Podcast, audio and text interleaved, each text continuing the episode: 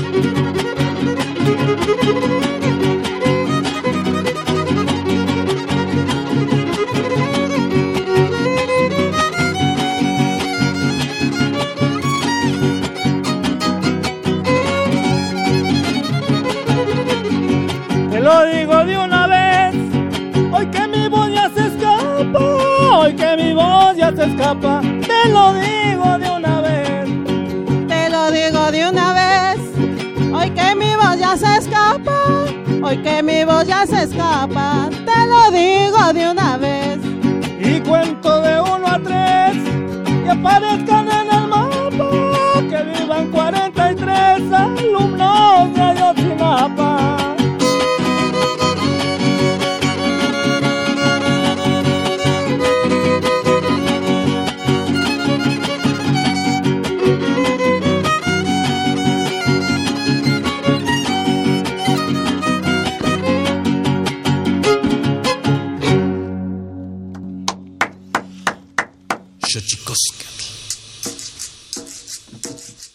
collar de flores comienza a hilarse. Es momento de ir a lo profundo. Radio UNAM presenta Xochicóscatl, collar de flores, con Mardonio Carballo. Hacemos revista del México profundo.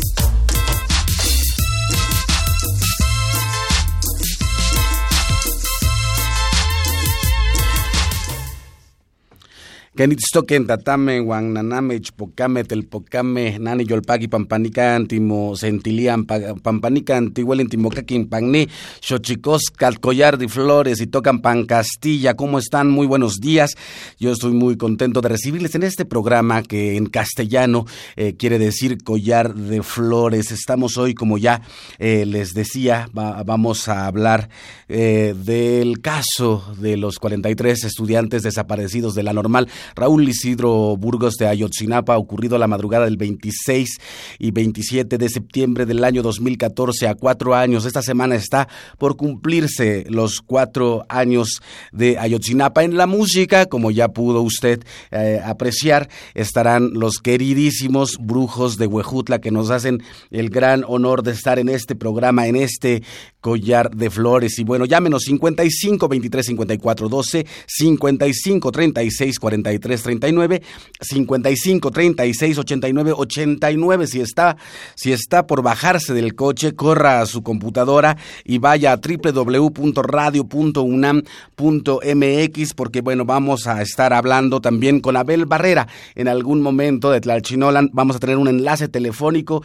Esto es Xochicoscat, collar de flores y vámonos a nuestra sección eh, Tonalamat o la ignota efeméride, porque siempre es bueno saber lo que ocurrió alguna vez en algún lugar en estas fechas para saber lo bien y lo mal que lo hemos hecho como seres humanos en este mundo. Tonalamatl o la ignota efeméride.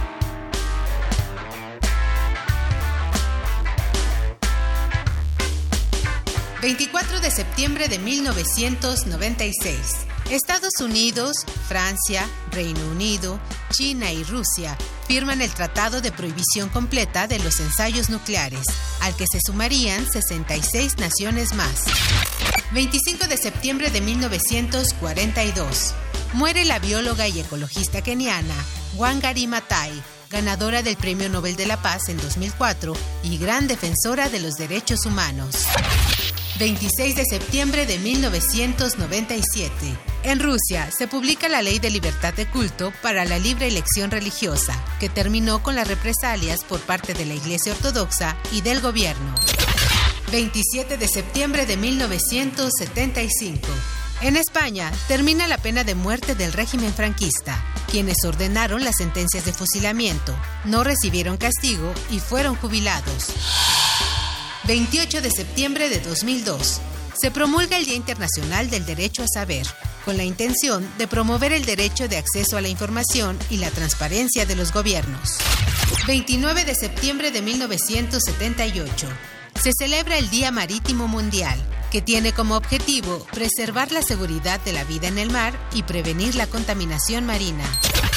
30 de septiembre de 1846. En Michoacán nace el insurgente José María Morelos y Pavón, quien formuló la Declaración de Independencia y luchó por la misma.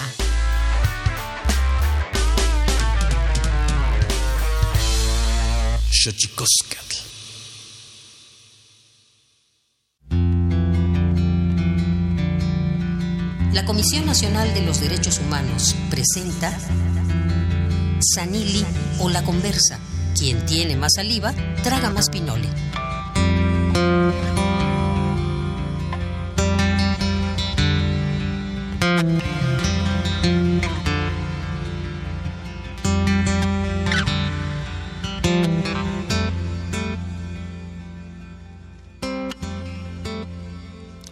Estamos aquí totalmente en vivo en Radio UNAM 96.1 de FM en la Ciudad de México, también por internet en www.radio.unam.mx. Llámenos, estamos totalmente en vivo 55 23 54 12, repito, 55 23 54 12, 55 36 43 39, 55 36 43 39 y 55 36 89 89. Estamos aquí para hablar del caso de Ayotzinapa. Quiero saludar primero a los brujos de Huejutla. Maestro Germán, ¿cómo estás? Bien, gracias. Aquí, coltito noche. ¿Cuálitis toctate?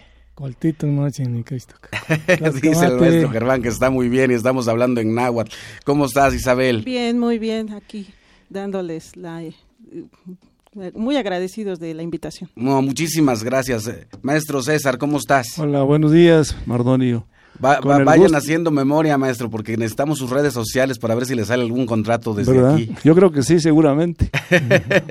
bueno, maestros, pues estamos aquí en Xochicosca, el collar de flores, para hablar, como ya les decía, del caso de los 43 estudiantes desaparecidos de la Escuela Normal Rural Raúl Isidro Burgos de Ayotzinapa, Guerrero, el 26 de septiembre del año 2014. Estamos a punto de que se cumplan eh, cuatro años eh, de esta, yo creo que uno de los sucesos más terribles que le ha pasado a nuestro país, uno de los sucesos más vergonzosos de los que puede tener memoria este país. Para hablar del tema nos acompañan a Antonio Flores Hernández, él es tlapaneco, estudiante de cuarto semestre de la Escuela Normal Rural Raúl Isidro Burgos de Ayotzinapa Guerrero y José Carlos eh, García Pineda, también estudiante del cuarto semestre de la Escuela Normal Rural. ¿Cómo están, compas? Muy bien, muy bien, estamos este, agradecidos por el espacio que los ha brindado y para seguir difundiendo sobre el movimiento. Sabemos que el movimiento este, es fundamental para llegar a la verdad y justicia. También este, recalcar que los hechos que ocurrieron el 26 y, el y la madrugada del 27 de septiembre de 2014 no son, no son hechos aislados, ¿sí? por lo cual se decía antes que eran hechos aislados no tiene nada que ver, mas sin embargo, pues así lo ha querido ver eh, el gobierno, ya que ya casi cuatro años se van a cumplir este 26 y no hemos tenido mucho avance, que digamos, se han entorpecido las investigaciones a lo largo y ancho de estos cuatro años, mas sin embargo, no vamos a dejar la lucha, ya sabemos que nosotros somos de Ayuxinapa y en Ayuxinapa lo siembran conciencia para cambiar el mundo. Ayuxinapa no nomás es una normal, es nuestra casa y luchamos por nuestra casa y principalmente por la aparición con vida de los 43. Pensando un poco en, esto, eh, yo quisiera preguntarles a Antonio eh, Flores Hernández, estudiante de cuarto semestre, y a José Carlos García, eh, que viendo los semestres en los que están, seguramente ustedes todavía no estaban en la, en la normal cuando esto ocurrió o ya estaban. Eh, no, no. Todavía no, por, por, los semestres, ¿no? Que son dos años, cuatro semestres son dos años. Yo quisiera preguntarles un poco que nos, que nos explicaran, porque de repente nosotros damos por entendido y damos por hecho que la gente que nos escucha entiende lo que es una escuela normal. ¿Por qué no partimos desde ese punto? ¿Qué es una escuela normal? ¿Quiénes estudian ahí? El contexto de Guerrero, porque estamos hablando también de un espacio geográfico en el cual eh, confluyen muchas lenguas y muchos pueblos indígenas. Así que si, nos dan primero esos contextos, yo creo que sería importante para que la gente que nos escucha aquí en Xochicosca, el collar de flores, pueda tener más elementos para entender. Ah, muy bien. Este, pues, las normales rurales nacieron desde la revolución, de la revolución mexicana, sabiendo que a los campesinos solamente se les daba tierra, pero no era fundamental nada más darle tierra, sabiendo que la educación este, es básica para, para un pueblo más sin embargo, de ahí nacieron las ideas de los normales rurales, ya que los que entran a la normal rural, pues deben de, el único requisito son hijos de campesinos. Sí, la normal Raúl Isidoro Burgos de Ayoxinapa, eh, su creación fue el 2 de marzo de 1926. Eh, la normal ya lleva 92 años. Eh, las personas que estudian o egresan en una normal son personas conscientes de, de lo que se enfrentan. No nomás por entrar en una normal, sabemos muy bien.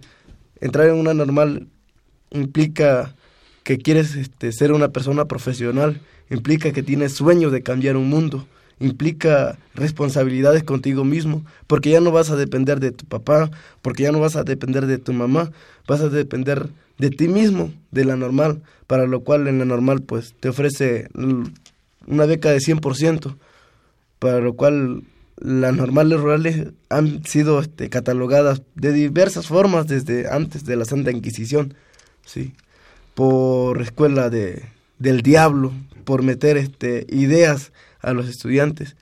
A los estudiantes que, que egresan de una normal, egresan con un cierto perfil de conocimiento político. Más sin embargo, por la forma como se leen, por la forma como se expresan o cómo se desarrollan dentro de una normal.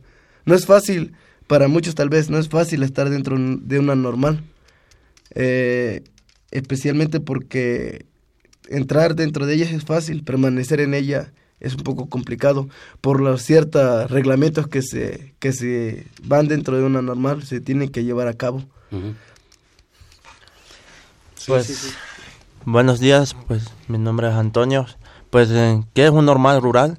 Pues sabemos nosotros que normal rural cuenta con cinco ejes, que es los principales académicos y cuenta con eje político y cuenta con eje modo de producción, con eje deportivo y cultural. En este cinco ejes donde nosotros manejamos como normal rural, es donde nosotros contamos con cinco ejes donde nosotros como normalistas, donde practicamos, ¿no? No es solo de los de los políticos, sino que todos los cinco ejes, es por eso les decimos normal rural. Eh, donde ellos nosotros como normal rural es donde nosotros como estudiantes posteriormente vamos a llevar unas ideas a los niños en un lugar. Sabemos que en nuestro estado hay lugares donde no hay maestros, escuelas, pues nosotros debemos formar con los cinco ejes, posteriormente enseñar, a los niños de, los pueblos, ¿no? Por eso les llamamos normal rural. Es donde llegan los hijos de campesinos, donde no alcanzan los recursos para entrar a una universidad o una, una escuela pública, ¿no? Donde tiene que pagar. Y pues nosotros como, como hijos de campesinos, es donde es, es nos da esa oportunidad de estudiar en una normal rural, es donde nos dan casi todo gratis, nuestra segunda casa, donde nos da casi todo, donde dormir, donde comer, donde nos abraza como como segunda madre, ¿no? Por eso le llamamos una normal rural, es donde, bueno, la nuestro país cuenta con 17 normales, y de, todo el país, por eso se llaman normales rurales. Eh, eh, ¿Qué lengua hablas, Antonio Flores Hernández? Platícanos de dónde eres. Eh, mi dialecto es tlapaneco y significa mepa. Es, vengo de del municipio de Acatepec, el estado de Guerrero, región, montaña baja, pues ahí donde hay una parte donde hablan esos dialectos, casi es, es la lengua que hablan todas las personas, casi no saben hablar español, pues em, mi persona empezó a hablar español cuando quise salir adelante para, para sacar mis familias en un, de forma diferente, ¿no? Que antes vivía la gente de, de esa parte. ¿Qué, qué, lenguas eh, se hablan, José Carlos, ahí en la normal? Porque confluye, llega mucha gente de, de, muchos de los lugares de Guerrero, incluso entre, entre la gente de Oaxaca, creo que llega ahí a la normal. Más o menos, ¿cuántas lenguas se hablan en la normal? Mm, pues... ¿O tú cuáles has visto, cuáles conoces, compañeros tuyos, amigos tuyos? Pues este, lo más este, que he escuchado es Tlapaneco, este, Choxil, que es de Chiapas. Hay gente que habla Tzotzil de Chiapas en la normal. Sí, de Chiapas, este, hablan, de hecho nada más son los únicos que he escuchado, pero de hecho tenemos compañeros de, de Chiapas y de Oaxaca, sí, compañeros que hablan este, lengua pues también. ¿Tú, ¿Tú de qué lugar eres? Mm, de de aquí de, del, estado de Guerrero, de la Costa Chica. Mm, de, la, ¿De qué parte de la Costa Chica? Una, de las partes colindando con, con Oaxaca, se llama Porometepet. Ah, Porometepec, ah, perfecto. Hacia Xochislahuaca, por allá. Ajá. Perfecto, pues estamos aquí en eh, Xochicóscar, Collar eh, de Flores, hablando con Antonio Flores Hernández, como ya eh, se presenta él mismo, él es hablante de MEPA o de Tlapaneco, que nosotros conocemos como Tlapaneco, pero que en realidad ellos se reconocen como MEPA, estudiante del cuarto semestre de la Escuela Normal eh, Raúl Isidro Burgos y también con José Carlos García Pineda. ¿Qué están, qué están planeando o cuáles son las acciones que van a seguir a cuatro años en la Ciudad de México? Ah, pues la correspondiente al cronograma de actividades que se tiene, este, pues tenemos este, lo que son este, manifestación en en los juzgados. Sabemos muy bien que, que por los juzgados no han dado avance, no han dado avance a, la, avance a la investigación. Debido a esto, pues tenemos que manifestarlos en los juzgados. eh, la Suprema Corte de Justicia también porque debido a, a que no ha dado la resolución que, que, se ha dado a lo largo de este tiempo, no ha sido este, la dependencia que fije su postura como tal, solamente este, ha dado, ha, ha visto que pues la resolución ahí está, pero como el gobierno sigue influyendo mucho ahí, igual como la PGR y las instituciones que han, se han manifestado, eh, en contra de la resolución que se ha venido dando eh, al caso Ayuxinapa. Es por lo cual que se ha optado por manifestarse ahí, manifestarse en Guerrero, porque, pues, en, una, manifestarse aquí porque aquí están las instituciones. En Guerrero, ¿por qué? Porque fue donde desaparecieron nuestros compañeros, donde fue el lugar donde, donde cayeron tres compañeros de, de nuestra escuela. Sí, por lo cual eso a Ayuxinapa no se le olvida aunque los gobernantes al parecer sí, pero Ayuxinapa no se le olvida, Ayuxinapa no perdona, Ayuxinapa quiere justicia por, por los tres caídos y por los 43, que 43 familias siguen esperando a sus hijos. Eh, eh, el, el, Antonio, o sea, ustedes en cuarto semestre, quiere decir que hace dos años que están allá, ¿cómo reciben la noticia no siendo integrantes de la escuela normal, sino desde fuera? ¿Cómo lo vivieron? ¿Cuántos años tienes para empezar? Mm, mi persona tiene 19 años, pues aquellos tiempos cuando pasó el caso de Ayotzinapa estaba en primero de bachiller y hemos recibido noticias que los compañeros fueron reprimidos, pues bueno, que fueron asesinados tres compañeros y en ese, en ese tiempo no sabía cuánto personas habían muerto y pues había más personas muertas aparte de la normal y pues eh, ahí recibimos que el caso fueron desaparecidos y, y después, posteriormente no, no, se no me he dado cuenta si seguían los padres en la lucha, ¿no? Pues eh, integrarme en la normal, eh, me di cuenta que los padres siguen pues en la lucha de sus hijos todo este tiempo, dos años, donde cuando mm, ingresé en, la, en bachillerato. Pues. O sea, tú tenías 17 años cuando no, sí, más, menos, ¿no? Bachillerato, ¿cuántos años tenías en ese momento? Eh, tenía como 16 años. Como 16 años. Ajá, 16 años cuando pasó ese caso. Y a, aún así, este, José Carlos, ¿qué, ¿qué, tan difícil fue para ti o qué eh, posibilidades tenías de estudiar en esa normal o en otra y decidiste estudiar en esa normal? ah, pues bueno, eh, decidí ingresar a, Ayuxinapa porque pues la vocación de maestro eh, me nació, sí. Participé en cursos comunitarios que son de CONAFE, sí. Eh, ahí donde te enseñan el labor que es ser un maestro, sí, pues no nomás por ser un maestro como tal. Fuiste instructor comunitario. Sí. Ajá, y pues participé con CONAFE, no lo voy a negar, y este, es un labor muy bonito, más sin embargo, pues hay muchas personas que lo tornan a malos entendidos o a malas situaciones, pero pues ser maestro significa mucho. Ser maestro, ser el guía que, que lleve o que induzca a nuevas generaciones para, para ser unos ciudadanos de bien, para, para que esos ciudadanos este, reflexionen en el mundo que viven. Al, al entrar en Ayuxinapa, pues eh, ya sabía de los 43. Ya sabía, el, el, motivo es que pues estaba estudiando en otra, una universidad. Eh, por problemas familiares este, me tuve que salir. Pero pues ya sabía sobre el movimiento, ya sabía que pues estaban de 43 desaparecidos y que no había respuesta. Más sin embargo, nunca me imaginé que los padres de familia siguieran con esa insistencia.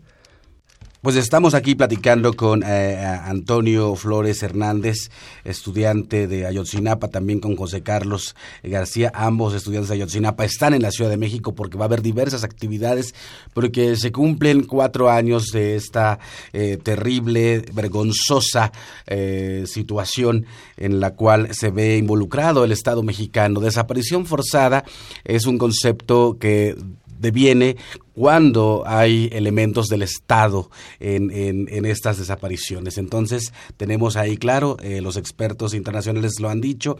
Bueno, la verdad histórica también dicen que los cuerpos fueron eh, incinerados, eh, pero también ha sido refutada esta versión Recordemos que aquellos días de hace cuatro años, el 26 y 27 de septiembre, eh, los jóvenes de la Escuela Normal Raúl Isidro Burgos estaban eh, boteando para venir a la marcha del 2 eh, de octubre, que por cierto ya viene, o sea, justamente era, era por aquellos días para venir a la Ciudad de México para apoyar la movilización del 2 de octubre, de aquella matanza del 68, y bueno, se vinieron a encontrar con Eh, con esta terrible situación en la cual 43 eh, estudiantes fueron eh, desaparecidos y tres fallecidos, como ya se está diciendo en los micrófonos de esta, de esta emisión de Xochicoscat, Collar de Flores.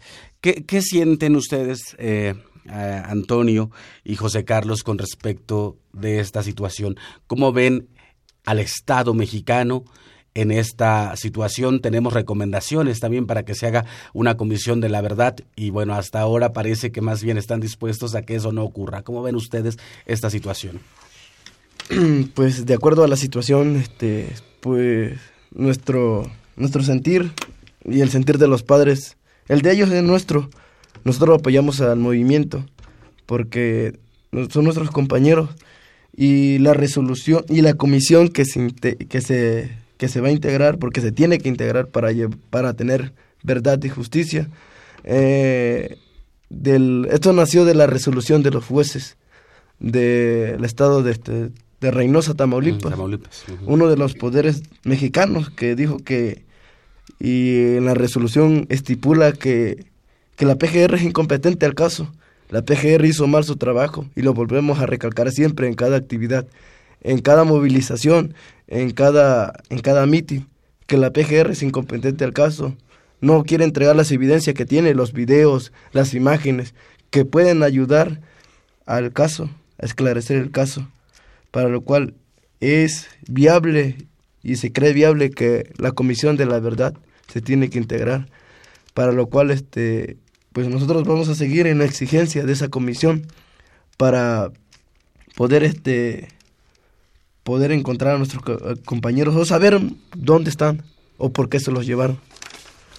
Pues Abel García Hernández, Abelardo Vázquez eh, Penitén, Adán Abraham de la Cruz, Antonio Santana Maestro, Alexander Mora Venancio, Benjamín Asensio Bautista, Bernardo Flores Alcaraz, Carlos Iván Ramírez Villarreal, Carlos Lorenzo Hernández Muñoz, César Manuel González Hernández, Cristian Alfonso Rodríguez Telumbre, Cristian Tomás Colón Garnica, Cutberto Ortiz Ramos, Dorian González Parral, Emiliano Alén Gaspar de la Cruz, Everardo Rodríguez Bello, Felipe Arnulfo Rosas, Giovanni Galíndez Guerrero, Israel Caballero Sánchez, Israel Jacinto Lugardo, Jesús Giovanni Rodríguez, eh, Guerrero de la Cruz, Jonás Trujillo González, Jorge Álvarez Nava, Jorge Aníbal Cruz Mendoza, Jorge Antonio eh, Tizapa, Jorge Luis González, eh, José Ángel Campos, José Ángel Navarrete, José Eduardo Bartolo Tlatempa, José Luis Luna Torres, Julio César López Palotzin, eh, Leonel Castro Abarca, Luis Ángel Abarca Carrillo, Luis Ángel Francisco Arzola, Magdaleno Rubén Lauro Villegas, eh, Marcial Pablo Baranda, Marco Antonio Gómez Molina, Martín Getsemaní Sánchez García, Mauricio Ortega Valerio, Miguel Ángel Hernández Martínez, Miguel Ángel Mendoza Zacarías, Saúl Bruno García. Como dicen los reclamos. Vivos los llevaron, vivos los queremos. Vamos a un corte, vamos con la palabra de la semana. Estamos en Radio UNAM 96.1, estamos en vivo, vamos a Tlactolcuepa, nuestra palabra de la semana. El Instituto Nacional de Lenguas Indígenas presenta Tlactolcuepa o la palabra de la semana.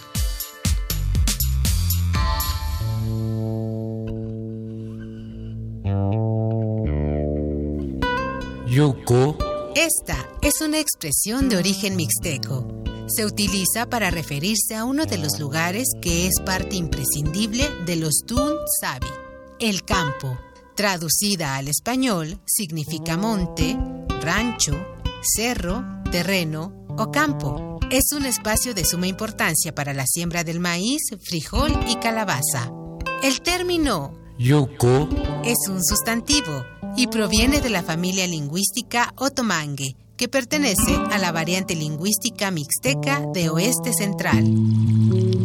De acuerdo con el Catálogo de Lenguas Indígenas Nacionales, editado en 2008, la lengua mixteca se habla en el estado de Oaxaca, Puebla y Guerrero. Tiene 81 variantes lingüísticas y cuenta con 517.665 hablantes mayores a 3 años, de acuerdo con la encuesta intercensal INEGI 2015.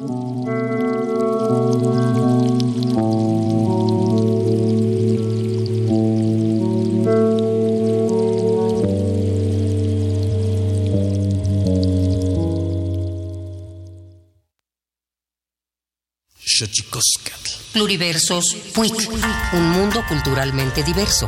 Espacio en colaboración con el Programa Universitario de Estudios de la Diversidad Cultural y la Interculturalidad.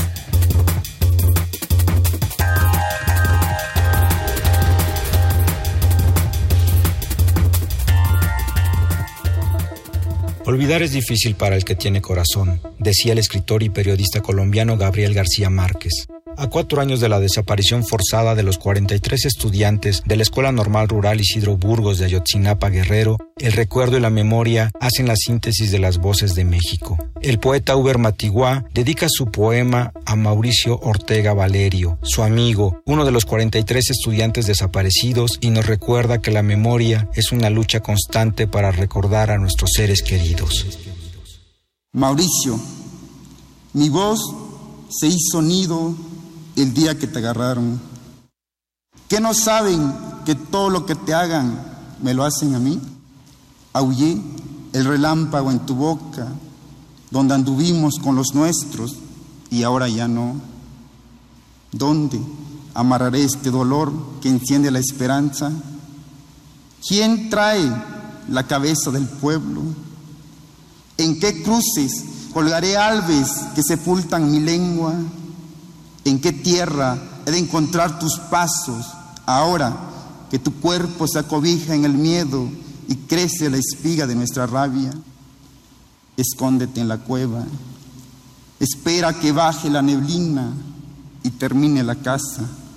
Los que huelen la carne se llevan nuestros sueños en autobuses que no tienen vuelta.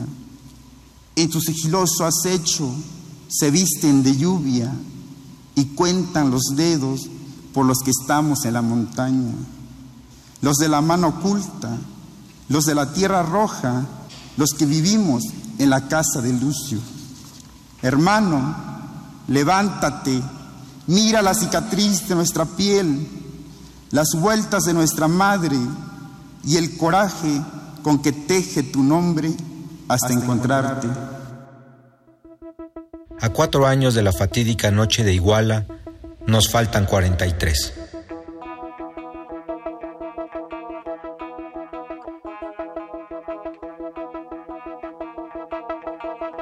Xochicoscatl.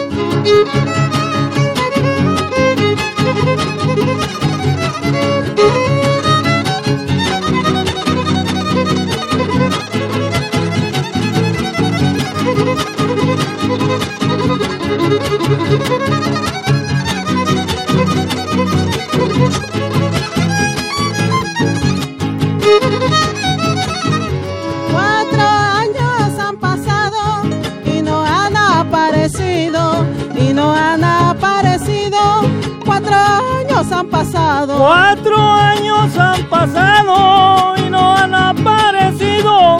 Y no han aparecido. Cuatro años han pasado. Asesino y malvado. El gobierno siempre ha sido. Normalistas muy amados porque aún no han venido.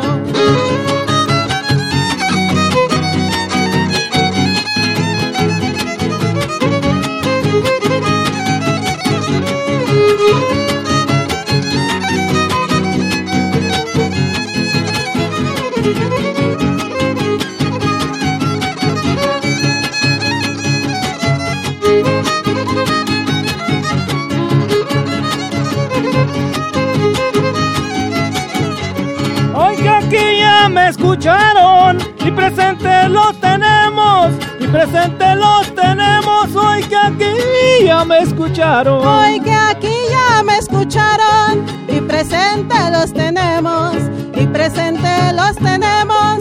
Hoy que aquí ya me escucharon. Y mis ruegos no faltaron, en la lucha seguiremos y vivos se los llevaron y vivos pues los queremos.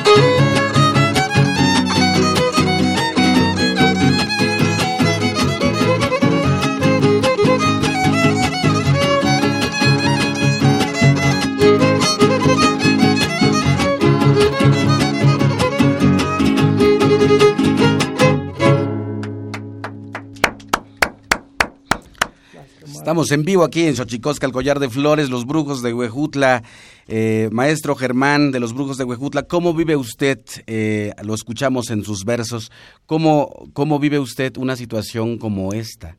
Una situación que a cuatro años eh, nos, bueno, atraviesa de cabo a rabo toda, a todo un país. Es muy triste, muy penoso todavía que se vean estos hechos lamentables que han ocurrido en nuestro país y que siguen ocurriendo de alguna manera. La represión está a la orden del día por parte del Estado, ¿no? Es un Estado represor, un Estado que está manipulado por intereses de la élite, ¿no? La élite oscura que, que al final gobierna detrás de bambalinas, ¿no? Entonces el gobierno, el gobierno es un gobierno títere esclavo, que es un, son zombies que están a, a, la orden y al mandato de los poderosos, el establishment, el, el, estado profundo que le llaman, o sea, los ricos, los de la élite, pues todo está gobernado por una pirámide y en la pirámide hay escalones. Y en este caso el gobierno es un esclavo, ¿no? Pero cumple fielmente las órdenes de estos tiranos oscuros.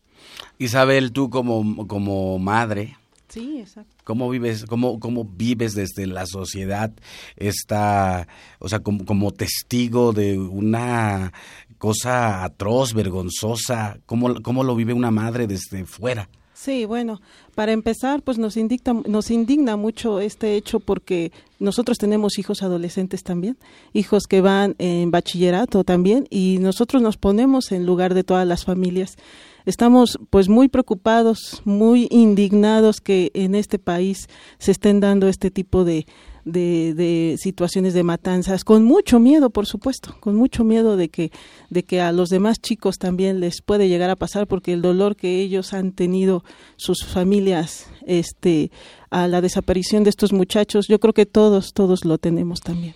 Las letras, maestro César, las letras, el, artista, eh, el artista popular, cómo se involucra eh, en sucesos eh, pues co co como estos.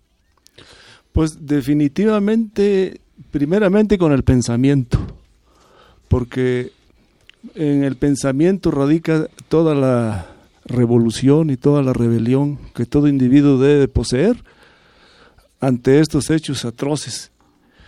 Porque no es ya en este pleno siglo XXI es inconcebible que todavía pasen estas cosas en este México profundo, en este México de terror que que vivimos diariamente y que de alguna forma este, estamos viviendo con miedo ante la represión del Estado. Entonces, este, y como ya dijeron los compañeros, es, es, es un Estado fallido en donde nada más este, protegen sus intereses, sus, mezquinos intereses que, que a todos nos dañan.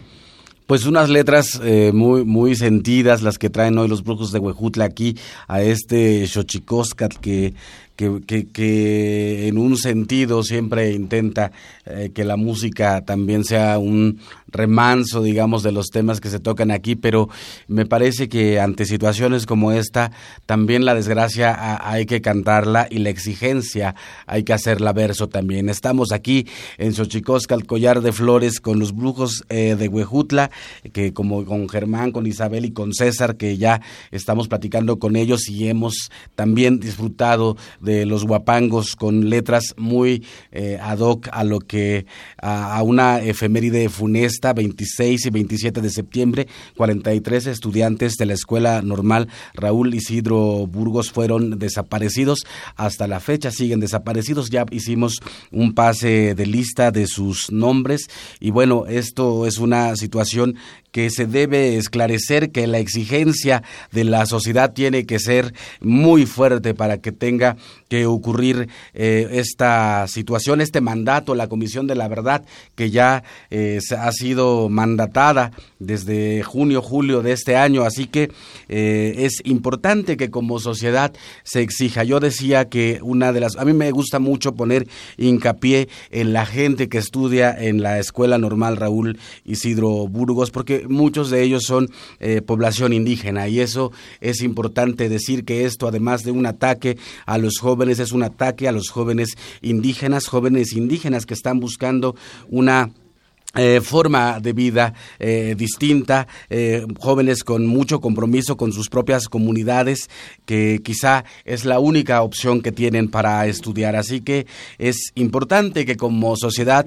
exijamos el esclarecimiento de estos hechos, que bueno, ahí, ahí está el informe del grupo de expertos internacionales que refuta la verdad histórica, que dice que 43 cuerpos fueron calcinados en, el, en un basurero entonces, como sociedad tenemos entonces que exigir que eh, se nos diga y que se encuentren porque eh, yo creo que no hay una situación más terrible para un padre y para una sociedad, diría yo, que no saber dónde están sus hijos, dónde están sus seres queridos y eso en algún sentido se vuelve eh, en este momento una exigencia.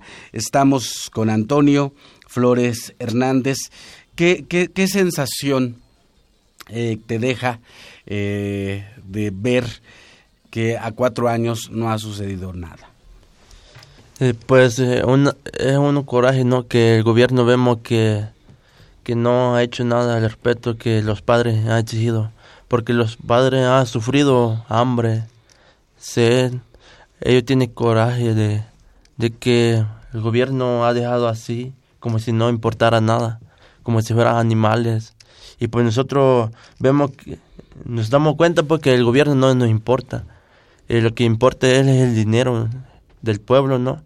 Donde nosotros como pueblos nos dejamos llevar, no hacemos, no despertamos qué es lo que pasa con nuestros compañeros, qué pasa con los estudiantes, normalistas, y no, no saben de qué forma nosotros salimos, exigimos por parte de nuestro derecho.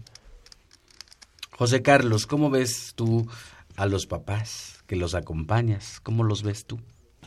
Pues la verdad, este, al pasar del tiempo, su desgaste es mucho desgaste, tanto físico, emocional, económico. Si desafortunadamente, pues uno de las madres de familia falleció, Sí, falleció con la esperanza de encontrar a su hijo, con esa ilusión que tenía de encontrarlo, de verlo por última vez. Desafortunadamente se, se adelantó en el camino, pero pues no porque ella se adelantó, no vamos a seguir en la lucha. Eso lo da más fuerza, lo da más coraje para seguir con este gobierno, gobierno opresor, que solamente este, se lincha los bolsillos de dinero a costa del pueblo. Eh, es un gobierno que es un títere en manos de, de los demás. Sí. Sabemos también que pues la verdad histórica está más que enterrada. Sí, sabemos que los padres nunca nunca se imaginó las leyes mexicanas que el movimiento de los 43 iba a quedar como otros movimientos. Sí. También haciendo énfasis ahí el movimiento de, de Ayotzinapa es un movimiento internacional, está reconocido en todo el mundo, sí, no tan solo aquí en México, sí, a nivel internacional. Las organizaciones que están en, en diferentes países están con el movimiento, porque saben que estamos en un gobierno fallido, un gobierno incompetente ante su cargo, un mandatario que la verdad solamente ve por el bien común, que sigue construyendo un capitalismo donde sabemos que el capitalismo tiene que, que acabar. El capitalismo no trae nada bueno para nosotros, igualmente va a un lado con la globalización, para lo cual tenemos que, que pedirle a los que lo están escuchando que hagan pues hagan un análisis del movimiento, no los critiquen por criticar. Desafortunadamente los han criticado de vándalos, lo han tachado de diferentes formas, mas sin embargo no saben que nosotros luchamos a favor del pueblo. Y eso es maravilloso, maestro. Pues tenemos al maestro Abel Barrera. Maestro Abel Barrera, ¿cómo estás? Abel Barrera en la línea. Tenemos al maestro Abel Barrera en la línea.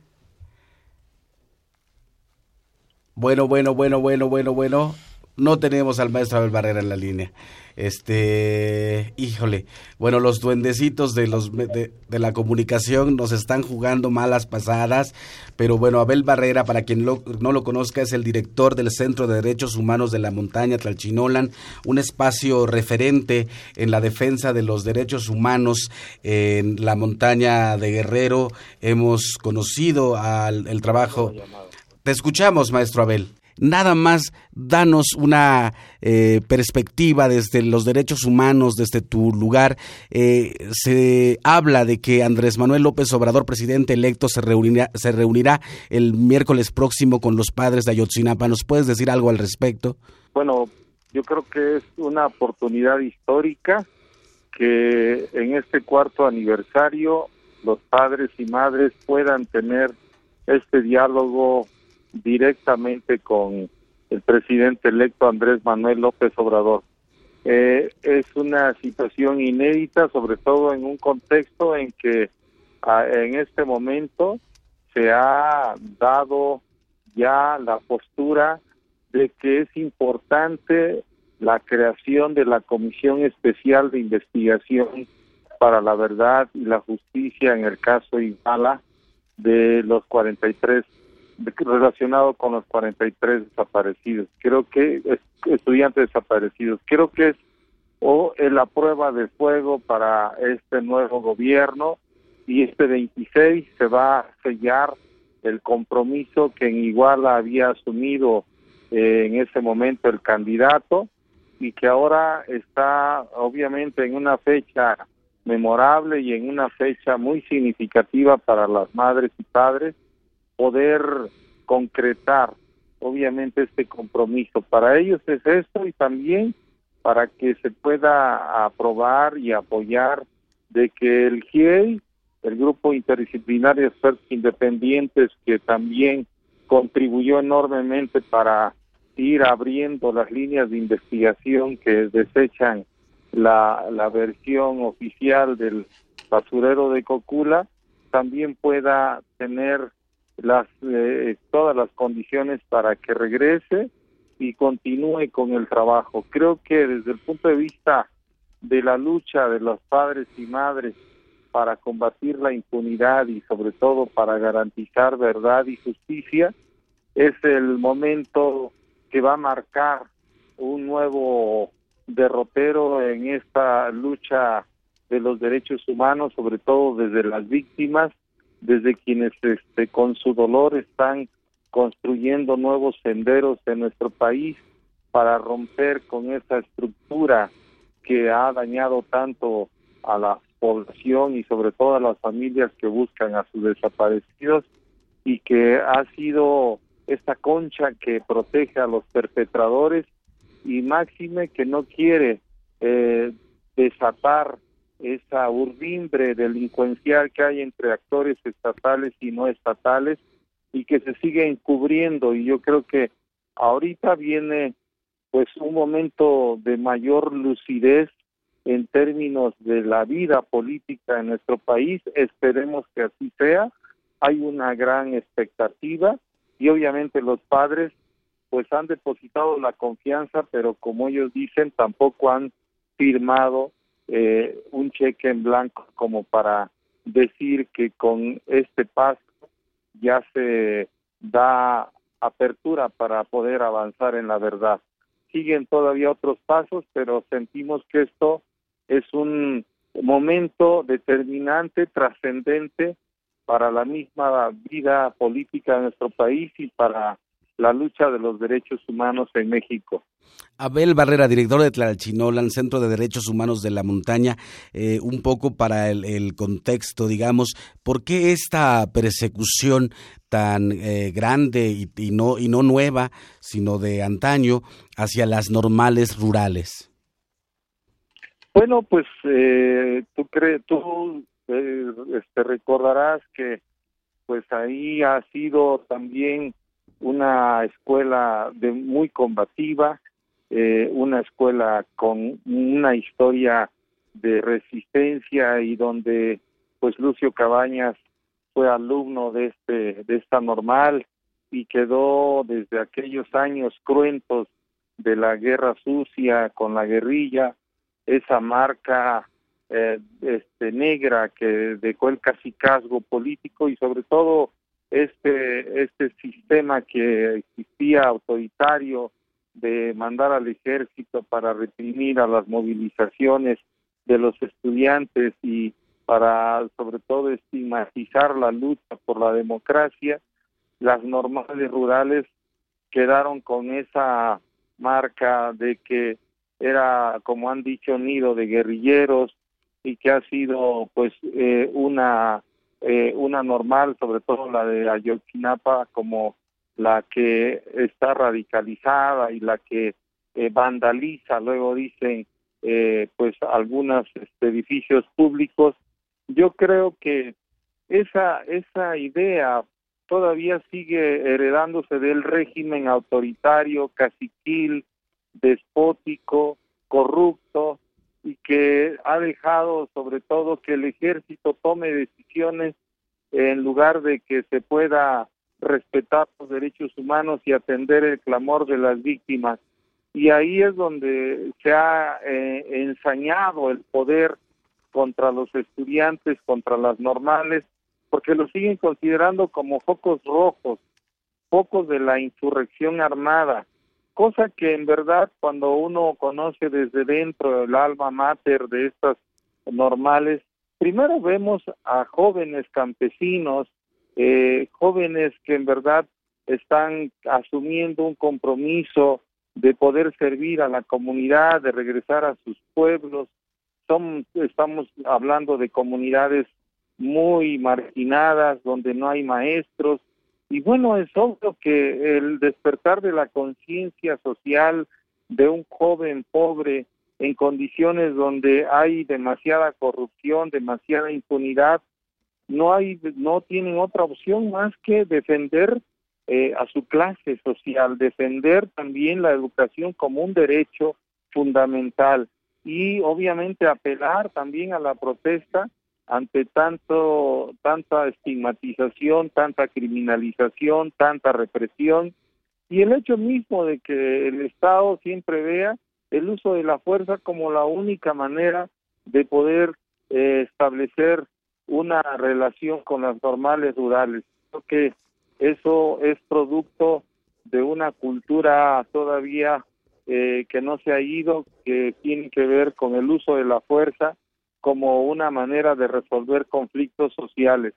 Y sin embargo, Ayotzinapa ha demostrado tener la, la, la casta de jóvenes luchadores sociales que han entregado su vida y que sobre todo han luchado para que se democratice este, este país y ahora con el movimiento de los 43 han demostrado ante todo que tienen esa vocación eh, de justicia, de verdad, de paz y que, y que es parte de la agenda pública ahora en nuestro país.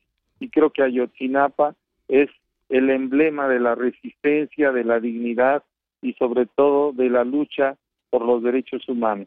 Maestro Abel Barrera, te agradecemos muchísimo. Ya habrá tiempo. Estamos casi por terminar esta emisión de Xochicosca, el collar de flores. Te mandamos un abrazo y vamos a buscar la forma de tener una plática más, eh, más a fondo contigo. Te mandamos un abrazo y felicitaciones siempre. Admiración con respecto al trabajo que genera Tlalchinolan. Un abrazo, maestro. Un abrazo, Mardonio, y saludos a todo el equipo. Saludos. Buenos días. Más libros al rostro, o lo que es lo mismo, más Amoch, menos Face. Espacio en colaboración con el Instituto Nacional de Antropología e Historia.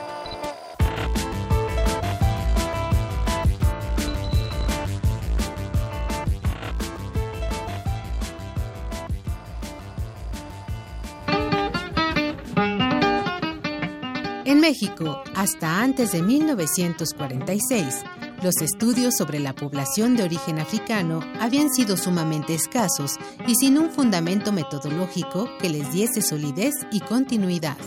El estudio del africano en México durante la época colonial, realizado por el doctor Gonzalo Aguirre Beltrán, demostró la utilidad de la etnohistoria en la investigación afroamericana, enfoque nunca antes utilizado para el estudio de este sector. Es a Aguirre Beltrán a quien corresponde la elaboración de la primera monografía etnográfica de un pueblo afromestizo del México contemporáneo. La comunidad escogida para desarrollar la investigación de campo fue Coajinicuilapa Guerrero. Dicha investigación fue publicada en 1948 bajo el título de Cuijla, Esbozo etnográfico de un pueblo negro. Seguramente, el primer registro técnico de las expresiones poéticas y musicales de los afromestizos de la Costa Chica fue el que llevó a cabo dicho investigador en febrero de 1949. Y la segunda etapa del trabajo de campo que realizó en la región fue en ocasión de la feria del segundo viernes de Cuaresma en Coajinicuilapa. En ella logró grabar más de medio centenar de sones y corridos regionales y locales en grabadora de alambre, materiales que entregó al Museo de Antropología en aquel tiempo dirigido por el doctor Daniel Rubín de la Borbolla, quien facilitó el equipo. Pionero en el registro y análisis de las expresiones orales y musicales de los afromestizos de la Costa Chica, este fonograma tiene la intención de ser un homenaje al destacado afromexicanista, quien falleció el 5 de enero de 1996. Te recomendamos escuchar Soy el Negro de la Costa, música y poesía afromestiza de la Costa Chica, de la colección Testimonio Musical de México. Encuéntralo en librerías Educal y tiendas y librerías del Instituto Nacional de Antropología e Historia.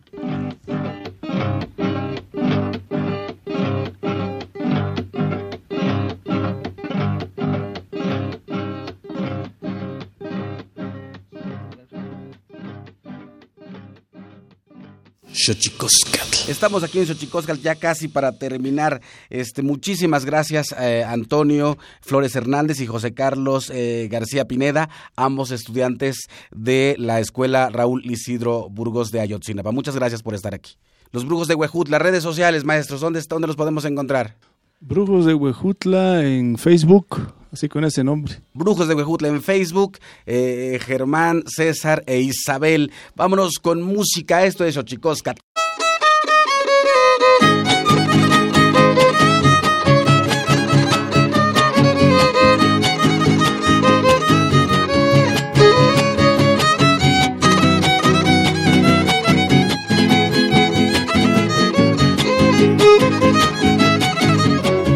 Ochicosca. Guapelene panocha, tlayugaki wiwiteki, tlayuwaki wiwiteki.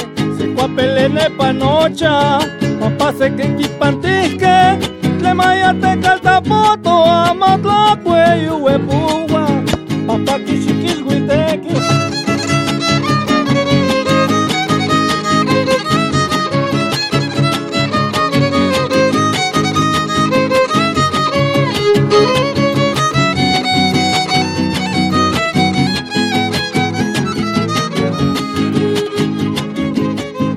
Xochicoscat, collar de flores totalmente en vivo. Agradeciendo a la producción Alejandra Gómez, Héctor Castañeda, Aldo Herrera, Leslie Ortiz, los brujos de Huejutla. Los pueden encontrar en Facebook como los brujos de Huejutla.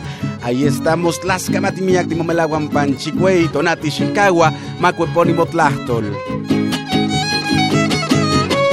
Nos faltan 43 y Peña es un asesino y Peña es un asesino. Nos faltan 43. Nos faltan 43 y Peña es un asesino y Peña es un asesino. Nos faltan 43. Lo digo porque así es. Lo digo y aquí termino, aunque les cause un estrés para encontrar el camino.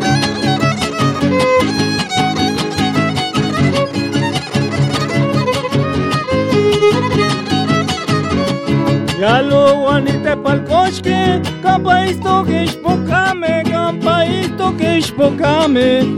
Ya lo guanite pa'l coche, sepa que ninita tanque, o me espoca pillome, o me espoca pillome, camakatini kisneki.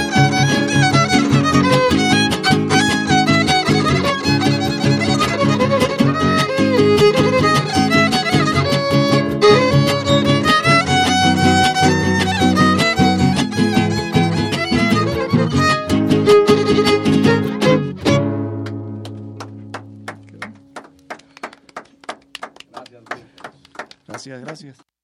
Esto fue Xochicóscatl, Collar de Flores, con Mardonio Carballo. Hacemos revista del México Profundo. Una producción de Radio UNAM. Experiencia sonora.